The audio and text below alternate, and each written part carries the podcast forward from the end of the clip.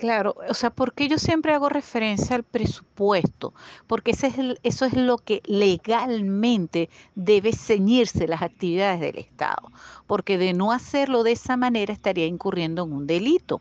Bueno, nosotros sabemos que ellos tienen esa facilidad para hacer las cosas, pero no es el deber ser, porque entonces si ellos contemplan otros ingresos que no están dentro del presupuesto, ellos tienen que dar una explicación allí ¿ok? Que justifique esos ingresos adicionales que no estaban contemplados en el presupuesto y posteriormente para el año siguiente deben ser contemplados. Entonces, la misma oscuridad les permite a ellos maniobrar eh, de una manera muy cómoda y hasta qué punto ellos están dispuestos a ceder en esa comodidad de forma tal que les garantice a ellos la permanencia eh, en el poder bajo una supuesta elección. Hay mucho que se está jugando ahí. pues.